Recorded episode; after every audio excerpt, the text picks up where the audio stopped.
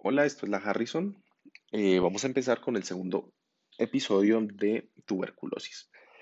El podcast anterior eh, finalizó indicando que se montaba una respuesta TH1 por parte de los linfocitos CD4 y se iba a secretar interferón gamma e interleucinados. El interferón gamma iba a activar los macrófagos. Un macrófago activado va a tener mayor actividad bactericida porque se van a activar unas enzimas que van a producir radicales libres y óxido nítrico que actuando al mismo tiempo pues son más efectivos para combatir la infección.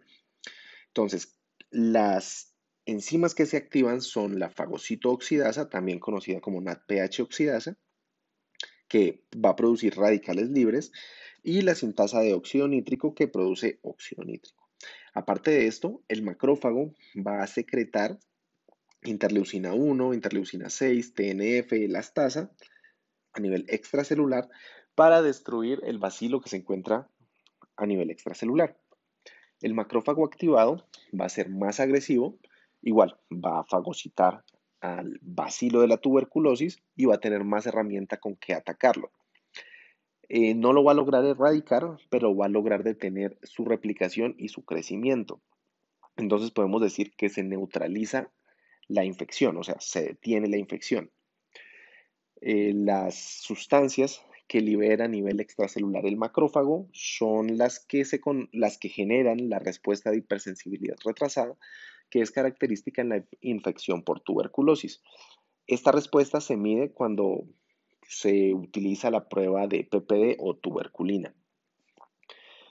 Eh, las sustancias o los mecanismos que utiliza el macrófago para atacar a la micobacteria eh, no son específicos contra el bacilo. Entonces, aparte de atacar al bacilo, también van a generar un efecto lítico a nivel tisular, produciendo necrosis de caseificación. Eh, bueno, también van a disminuir la tensión de oxígeno, va a generar un ambiente ácido. y de esta manera va a lograr erradicar el bacilo que se encuentra a nivel extracelular. El macrófago activado también va a tener unos cambios a nivel morfológico. Va a aumentar el citoplasma y va a aumentar la cantidad de organelos. Esta célula se conoce como célula epitelioide porque se parece a una célula de la piel. Entonces, las células epitelioides o macrófagos activados se van a unir entre ellas y van a formar unas células gigantes multinucleadas que van a encapsular el Mycobacterium tuberculosis. Entonces, en el centro de estas células gigantes eh, multinucleadas eh, se van a formar unas lesiones y va a haber material necrótico y ahí va a estar encapsulado el bacilo. Este proceso inflamatorio se conoce como granuloma. Entonces la tuberculosis se va a caracterizar por presencia de granulomas caseificantes. El problema con estos granulomas caseificantes es que no son exclusivos de la tuberculosis, también se van a encontrar en neoplasias y en infecciones por hongos como histoplasma, esporotricosis, coccidioidomicosis. Esta respuesta que les acabo de contar va a, llegar, va a llevar a el estado de tuberculosis latente, que es el que alcanza el 95% de los individuos afectados por el Mycobacterium tuberculosis. Ahora vamos a hablar sobre la reactivación de la tuberculosis latente. Esto va a ocurrir porque la inmunidad celular se va a ver disminuida por algún mecanismo y esto va a llevar a que se secrete menor cantidad de interferón gamma. El interferón gamma era el que hacía que los macrófagos pudieran neutralizar al bacilo. Sin este, pues ya no lo van a poder neutralizar. Aún así, el macrófago va a continuar liberando citoquinas al ambiente extracelular, pero estas citoquinas van a ser ineficaces al momento de erradicar o contener al bacilo. Lo que sí va a generar es un daño a nivel tisular y va a formar cavitaciones. Eh, estas cavitaciones pues pueden comunicarse con bronquios y de esta forma es que se espectora el bacilo y pues se contagia a otras personas. Las cavitaciones van a contener material necrótico líquido que sirve como caldo de cultivo para el bacilo. Bueno, ahora vamos a hablar sobre el diagnóstico de tuberculosis. El diagnóstico puede ser o tuberculosis activa o tuberculosis latente. La tuberculosis activa puede ser por reactivación o puede ser tuberculosis primaria progresiva. Se dice que el 90% son por reactivación, aunque datos recientes indican que hasta un tercio de las tuberculosis activas son tuberculosis primarias progresivas. Pero recuerden, para un examen o si les preguntan, pues el 90% son por reactivación. Para lograr hacer el diagnóstico definitivo, pues se requiere aislar al Mycobacterium tuberculosis en secreciones o tejidos. Esto pues se haría o mediante el BK y a esto se le haría un cultivo o se puede utilizar amplificación de ácidos nucleicos. El problema con la amplificación de ácidos nucleicos es que nunca va a reemplazar al cultivo, este igual se tiene que realizar. Del 15 al 20% de los pacientes con tuberculosis presuntiva eh, no van a ser positivos para micobacteria. Entonces, ¿qué se va a hacer? Bueno, idealmente, eh, en un país con incidencia o elevada o media, por ejemplo, Colombia es un país de incidencia media, el diagnóstico se haría por sospecha clínica elevada, imágenes positivas y beca positivo. Con esto sería suficiente para iniciar el tratamiento. Pero si tenemos una sospecha clínica elevada, imágenes positivas y el BK sale negativo, igual se puede iniciar el tratamiento. Cuando tenemos el caso de sospecha clínica e imagen sugestiva de tuberculosis con BK negativo, el diagnóstico se va a confirmar con la respuesta al tratamiento. Esta conducta tiene un problema y es que va a existir un sobrediagnóstico.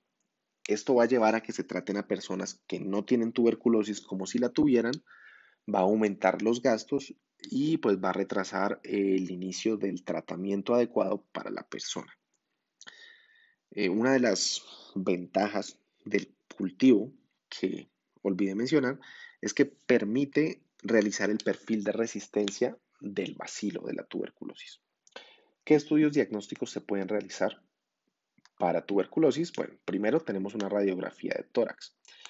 Lo que vamos a buscar aquí son cavernas vamos a buscar cavernas apicales en el lóbulo superior o apicales en el lóbulo inferior. Esto sería tuberculosis de reactivación, sería sugestivo de tuberculosis de reactivación. Si vemos infiltrados pequeños y difusos y ganglios comprometidos, podemos sospechar eh, tuberculosis primaria progresiva.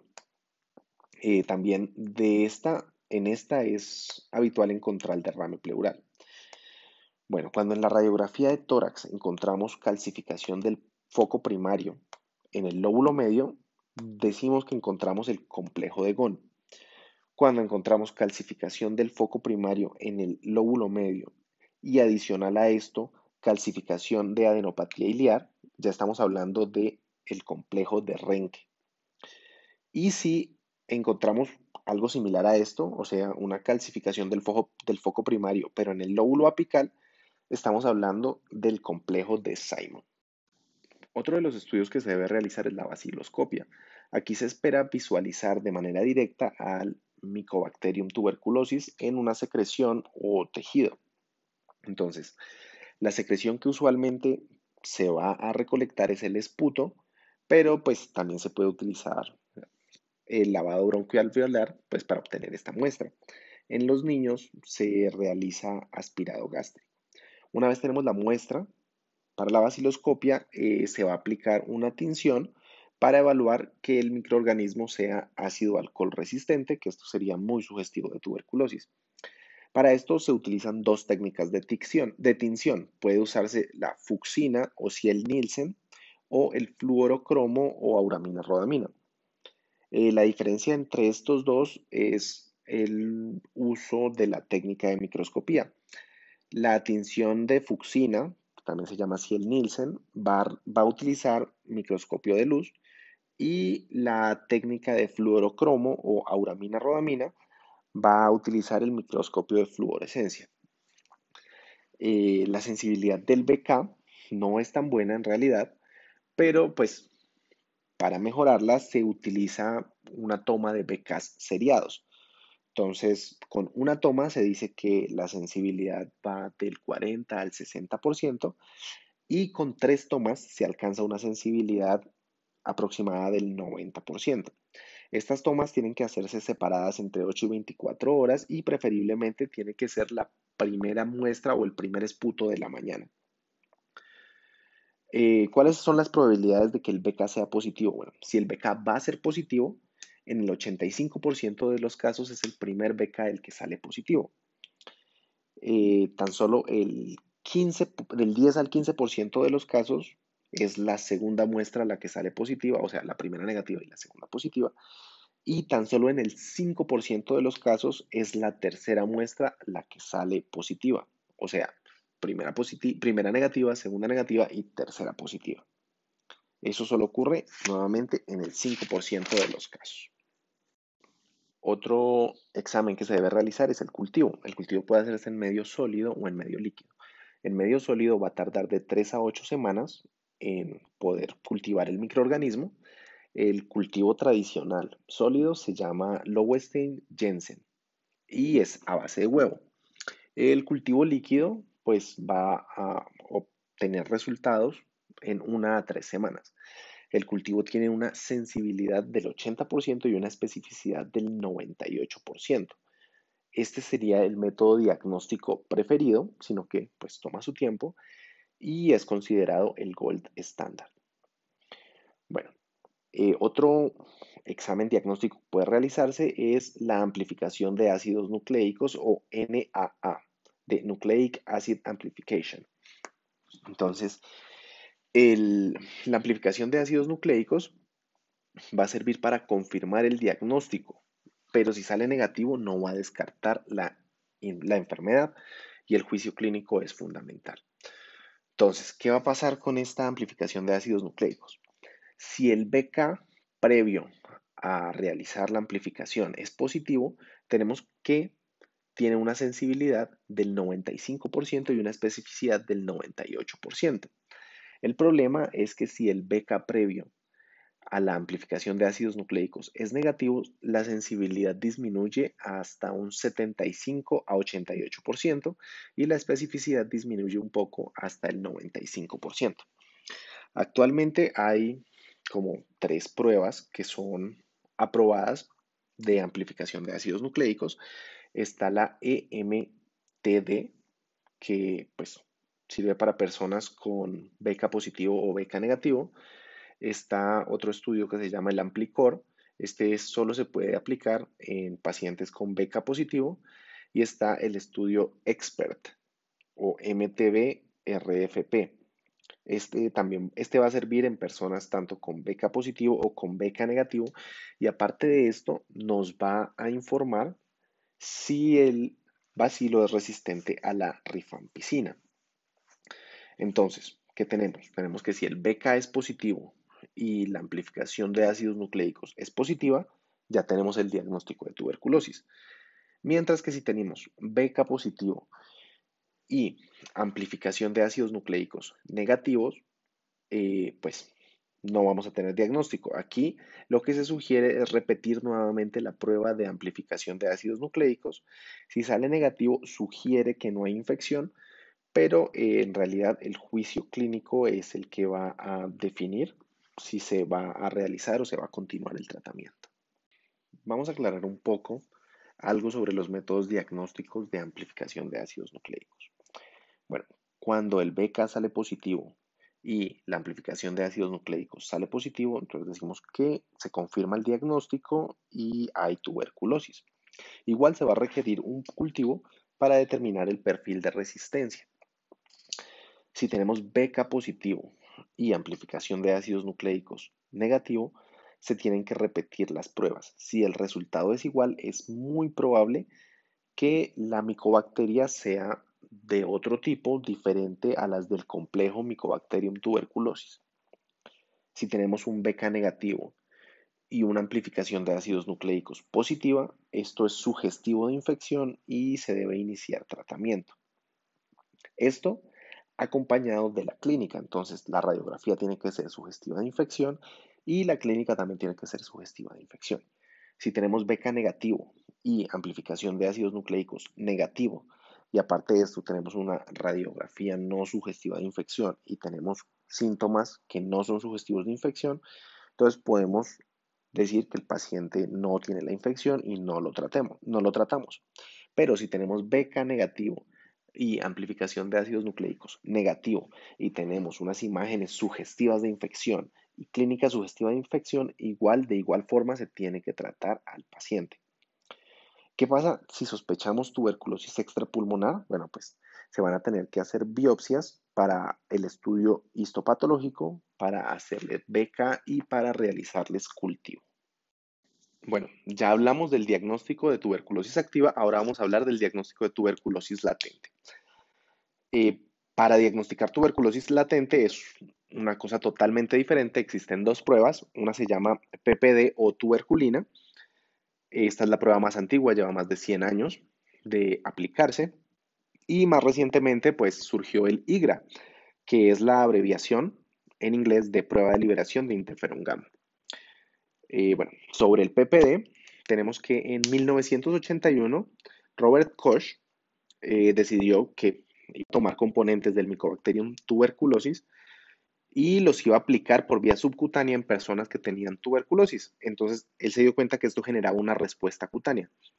Este tipo de componentes de Mycobacterium tuberculosis que se utilizaba se, se le denominó tuberculina antigua porque posteriormente se desarrolló una tuberculina purificada, que es la que se viene utilizando hasta el día de hoy. Bueno, para 1908, Montoux, que creo se pronuncia Montou, eh, describió ya cómo hacer la prueba y es cómo hacemos la prueba hasta el día de hoy. Él dijo que el inóculo funcionaba mejor si era de manera intradérmica, no subcutánea, como lo hacía Koch, y describió también la cantidad del inóculo. El inóculo era 0,1 mililitros que contienen 5 unidades de tuberculina y se aplicaba en la cara anterior del, antebrazo. Eh, después se tenía que observar el grado de induración a las 48 o 72 horas después del inóculo. Lo que se va a valorar es la induración, no el eritema. O sea, si la induración mide 5 milímetros y el eritema es generalizado, no importa. Lo que cuenta es la induración. Entonces, ¿por qué ocurre la induración? Bueno, resulta que la induración ocurre por el resultado de mecanismos de defensa del sistema inmune contra la tuberculosis. Esta es la que les mencioné anteriormente, que se llama la reacción de hipersensibilidad retrasada. Si la induración da positiva, eh, quiere decir que la persona ha tenido contacto con el bacilo de la tuberculosis y que los TH1 ya están sensibilizados. Nuevamente, pues esta respuesta se va a demorar entre 48 y 72 horas, por eso es que se debe revalorar al paciente después de la inoculación de 48 a 72 horas. Eh, bueno, ¿qué se encontraría? Pues se encuentra que los TH1 van a secretar interferón gamma y el interferón gamma va a activar a los macrófagos, como ya describimos. ¿Por qué se da la induración? Bueno, resulta que eh, la induración se va a encontrar principalmente en las vénulas postcapilares en el lugar del inóculo. En este lugar va a haber un aumento de la permeabilidad vascular, el fibrinógeno se va a extravasar, eh, el fibrinógeno pues se va a transformar en fibrina y esto es lo que va a generar la induración. ¿Cómo se va a medir la induración? Se va a medir el diámetro transverso. Para interpretarlo, eh, tenemos que clasificar a los pacientes como en tres grupos de pacientes. Uno son los que tienen los pacientes con riesgo elevado de tuberculosis, otros son individuos con riesgo de presentar tuberculosis y el tercer grupo son los pacientes con bajo riesgo de tuberculosis. El grupo de pacientes con riesgo elevado de tuberculosis, la prueba de PPD va a ser positivo si es mayor o igual a 5 milímetros el diámetro de la induración. Estos pacientes, ¿cuáles son? Bueno, están los HIV positivo, los pacientes que hayan tenido contacto con una persona diagnosticada con tuberculosis activa, eh, que tengan una radiografía con cambios fibróticos, que tengan historia de tuberculosis previa, que sean trasplantados, que reciban glucocorticoides en dosis mayores de 15 miligramos de prednisona día por más de 30 días eh, o equivalente, eh, bueno, sí, entonces en estas personas la induración, si mide más o igual a 5 milímetros, pues da como positivo. Eh, los individuos con riesgo de presentar tuberculosis La induración será positiva si el diámetro es mayor a 10 milímetros. Estos pacientes, ¿cuáles son? Bueno, en mi concepto son prácticamente todos. Son los usuarios de drogas IV, el personal de laboratorio que trabaja con la micobacteria, personal de trabajo o residentes de ancianatos, cárceles, hospitales, habitantes de la calle, personas que tienen gastrectomía o que tienen bypass yuyo eh, yeyuno ileal. Bueno, el porqué de estos es porque tener eh, estas condiciones eh, predisponen a depresión nutricional y pues con depresión nutricional pues hay disminución de la inmunidad también pues se ve afectada. También que tengan silicosis, que tengan pérdida de peso más de 10% en el último año, que tengan diabetes, que tengan enfermedad renal crónica avanzada o alteraciones hematológicas, eh, neoplasia de cabeza y cuello o pulmonar o los niños menores de 4 años. Y la tercera categoría era los pacientes con bajo riesgo. Estos, para estos la PPD va a ser positiva si la induración es mayor o igual a 15 milímetros. Y la definición es todos los que no pertenezcan a las categorías pues, que previamente ya les conté. Eh, bueno, hablando un poco sobre la tuberculina, resulta que esta va a tener una sensibilidad del 80% y una especificidad del 97% si el paciente no está vacunado contra la BCG. Si el paciente está vacunado contra la BCG, la especificidad disminuye hasta el 60%, sobre todo si fue vacunado contra la BCG después del primer año de vida, especialmente entre los 5 y los 6 años. Este tipo de pacientes es positivo para la prueba de tuberculina en el 20% de los casos. Eh, si es vacunado menos de, con una edad menor de un año, pues los falsos positivos disminuyen un poco, pero igual la especificidad se ve bastante comprometida. ¿Esto por qué sucede? Bueno, la BCG tiene antígenos del eh, Mycobacterium bovis y pues también puede reaccionar o pues puede haber generado una memoria inmunológica y los TH1 eh, podrían generar eh, la reacción.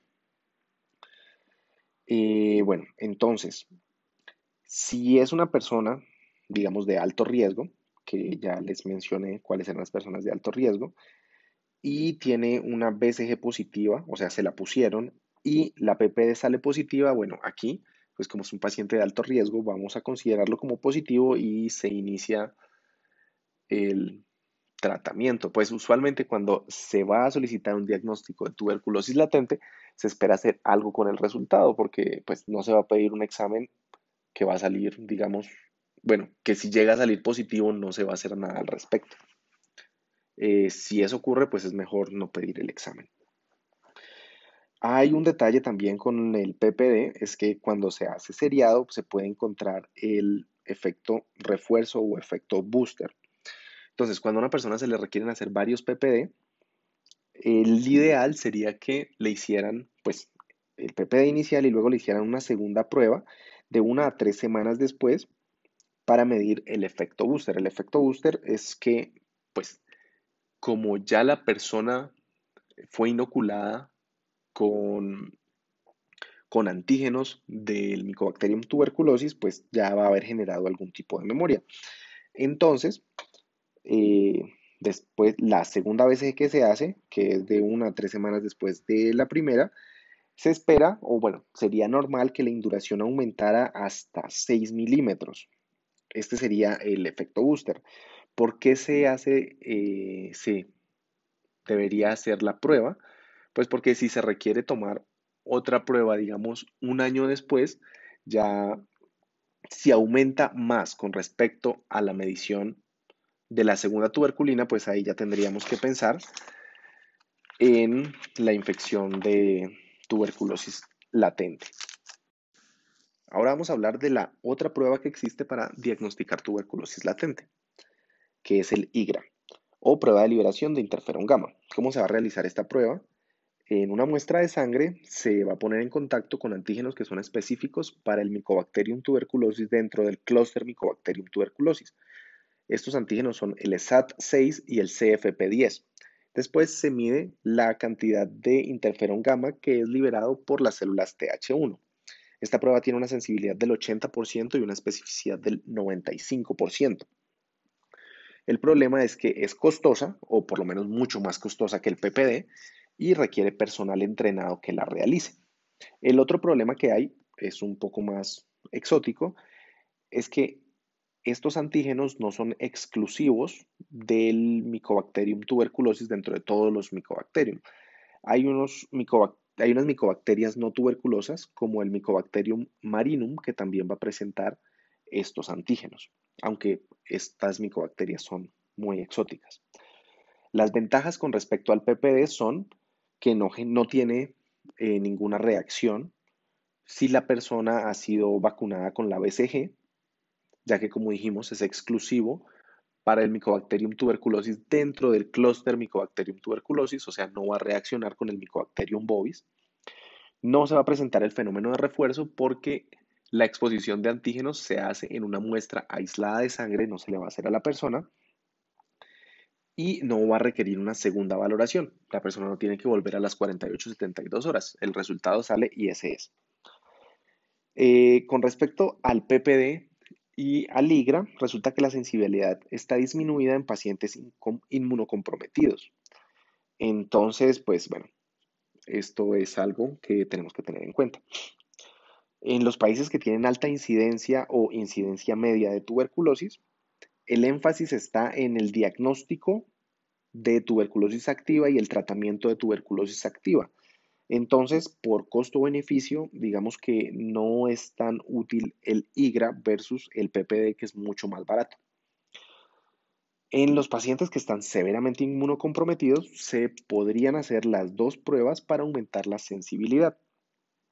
¿En qué otro caso podemos utilizar el IGRA? Pues puede utilizarse cuando hay una PPD dudosa. Eh, debe ejecutarse en los primeros tres días después de la PPD, porque si se hace después de tres días de haber hecho la PPD puede afectar el resultado del IGRA. ¿Qué hacemos si tenemos el resultado de tuberculosis latente positivo? Bueno, tenemos que buscar si el paciente tiene tuberculosis activa porque el manejo es diferente. Entonces, tuberculosis latente positivo, tenemos que solicitar un rayos X de tórax. Si sale normal, podemos decir, podemos suponer con un alto grado de confianza que el paciente tiene tuberculosis latente y pues se debe tratar para esto. Si la radiografía de tórax sale alterada, se tiene que pedir un BK seriado de esputo. Si el BK sale negativo, entonces podemos decir que tiene tuberculosis latente y proceder a tratarla como tal. Si el BK sale positivo, entonces ya estaríamos hablando de tuberculosis activa y el tratamiento es diferente. Bueno, hasta aquí llega este episodio. En el próximo podcast vamos a hablar del tratamiento de la tuberculosis. Espero les haya gustado y les sirva.